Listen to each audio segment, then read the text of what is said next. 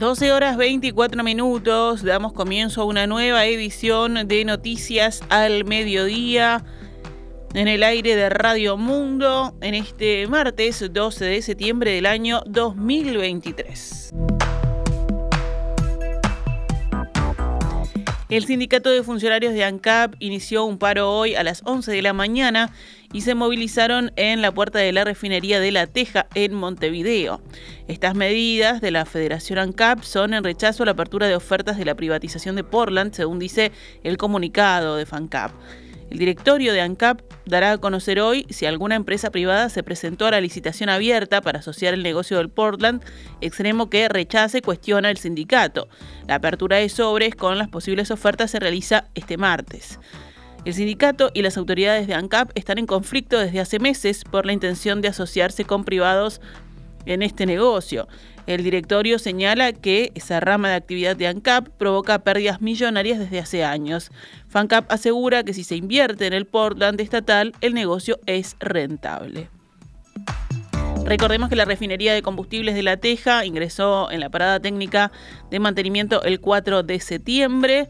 El sindicato decidió trabajar a reglamento, por lo que se cumplen jornadas de 8 horas únicamente y no todo el día como esperaba el directorio para estar lo menos posible con la refinería detenida y sin producir.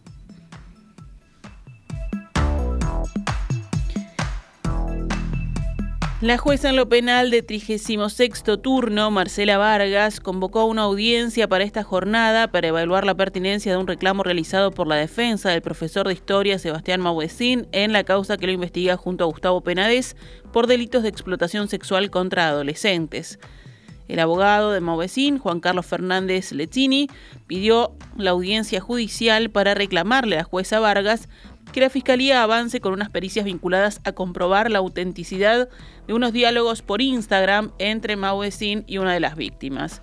Fuentes allegadas a la causa dijeron al matutino La Diaria que esas diligencias fueron ordenadas por Fiscalía, incluso antes de que lo pidiera la defensa, porque también era de interés de la Fiscalía, pero los resultados aún no fueron entregados por la Policía Científica.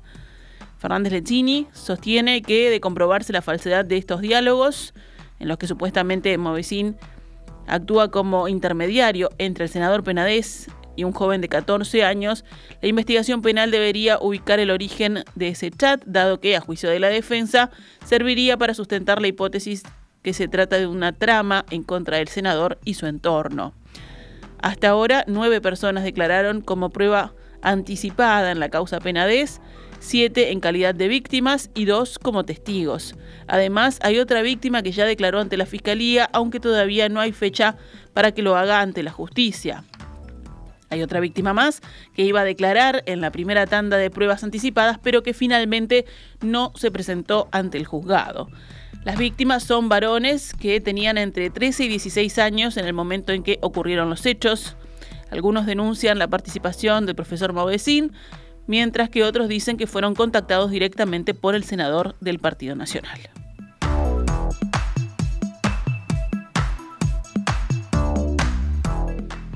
El exministro de Defensa en dos gobiernos del Frente Amplio, José Vallardi, compartió un video en su cuenta de X donde se ve una ruta inundada. Vallardi y otros tantos usuarios en la red social dijeron que se trataba del puente que conecta La Charqueada en 33 y Cebollatí, en Rocha.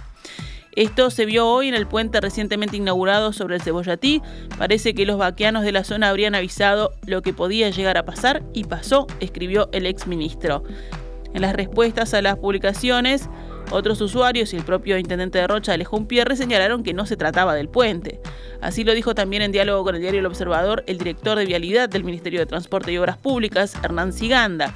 Sin embargo, dijo que lo que sí se inundaron fueron tramos de los accesos al puente, como señalaron también desde Policía Caminera. Si se llega a inundar el puente, la charqueada desaparece porque está más alto que el pueblo, sostuvo Siganda. Cuando se inauguró el puente el 31 de julio de este año, se habilitó también la Ruta 91. Se trató de la primera conexión a tierra entre Rocha y 33, hasta el momento separados por el río Cebollatí. Antes, para llegar de Cebollatí a la charqueada había que viajar cerca de 200 kilómetros en ruta, pasando incluso por La Valleja. El tramo de la Ruta 91, que une la charqueada y el pueblo Cebollatí, tiene una extensión de 8 kilómetros. En el comienzo de ese tramo, desde 33, está el río Cebollatí y sobre él el nuevo puente. El ministro del Interior, Luis Alberto Heber, alertó sobre la necesidad de que Uruguay cuente con un potente radar en Artigas que permita detectar a las avionetas que ingresan clandestinamente al país por esa zona con droga. En una entrevista que publica hoy El País, Heber reconoció que con el radar que está instalado en Honduras no es imposible efectuar ese control. El ministro dijo, tenemos que gastar para tener un buen radar en Artigas y poder agarrar a las avionetas que entran volando bajo y que arrojan la droga en el campo. Para Heber, el objetivo es identificar estas avionetas y seguir su trayectoria y así poder ubicar el lugar donde tiren los cargamentos o aterricen. Allí el ministro apuntó que también se necesita personal con capacidad de reacción para este tipo de operaciones, debido a que las avionetas no permanecen más de 20 minutos en territorio uruguayo. Este modus operandi aparece mencionado en las investigaciones que vienen desarrollando en los últimos tiempos los fiscales especializados en narcotráfico. 12 y 30 nos vamos al panorama internacional. En Libia, las inundaciones que devastaron la ciudad de Derna dejaron más de 2.300 muertos, según dijo hoy a la agencia France Press el portavoz de los servicios de emergencia del gobierno de Trípoli. Usama Ali, portavoz de estos servicios que disponen de un equipo en Derna, indicó que las inundaciones causadas por la tormenta Daniel causaron además unos 7.000 heridos y más de 5.000 personas están desaparecidas. Entre las víctimas hay tres voluntarios de la Media Luna Roja Libia que ayudaban a personas afectadas por las inundaciones, según indicó hoy la Federación Internacional de Sociedades de la Cruz Roja y de la Media Luna Roja. Calificada por los expertos como un fenómeno extremo en términos de cantidad de agua caída, la tormenta Daniel afectó en los últimos días Grecia, Turquía y Bulgaria, con un saldo de 27 muertos. El este de Libia alberga los principales yacimientos y terminales petrolíferas. La Compañía Nacional de Petróleo ha declarado el estado de máxima alerta y ha suspendido los vuelos entre los centros de producción donde la actividad se ha reducido drásticamente. El líder norcoreano Kim Jong-un llegó hoy a Rusia en un tren blindado para una reunión con el presidente Vladimir Putin entre especulaciones de un acuerdo armamentístico entre ambos países. Kim salió el domingo de Pyongyang en su tren privado, acompañado por una importante comitiva de oficiales militares, según las imágenes difundidas por la prensa oficial del primer viaje al extranjero desde 2019 de su líder.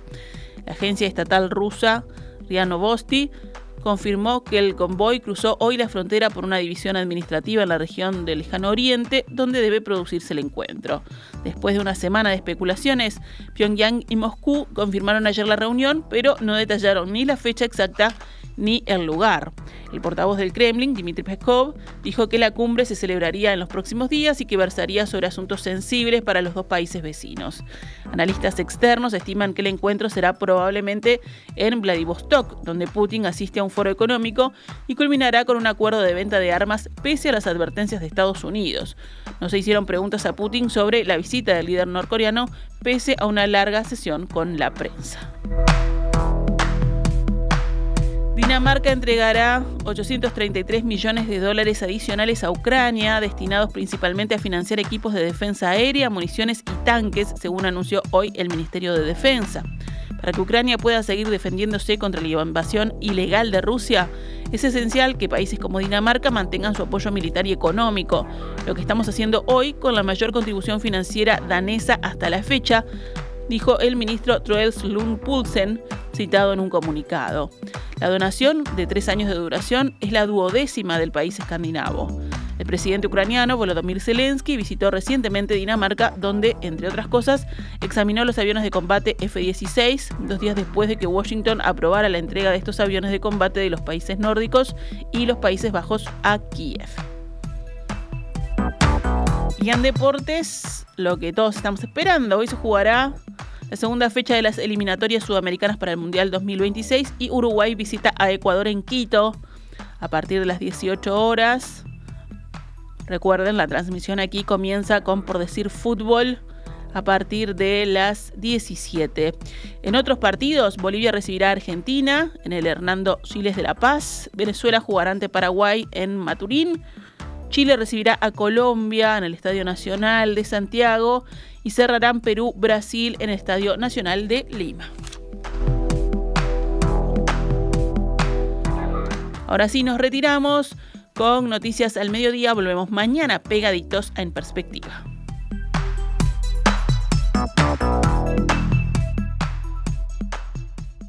Esta es Radio Mundo 1170 AM.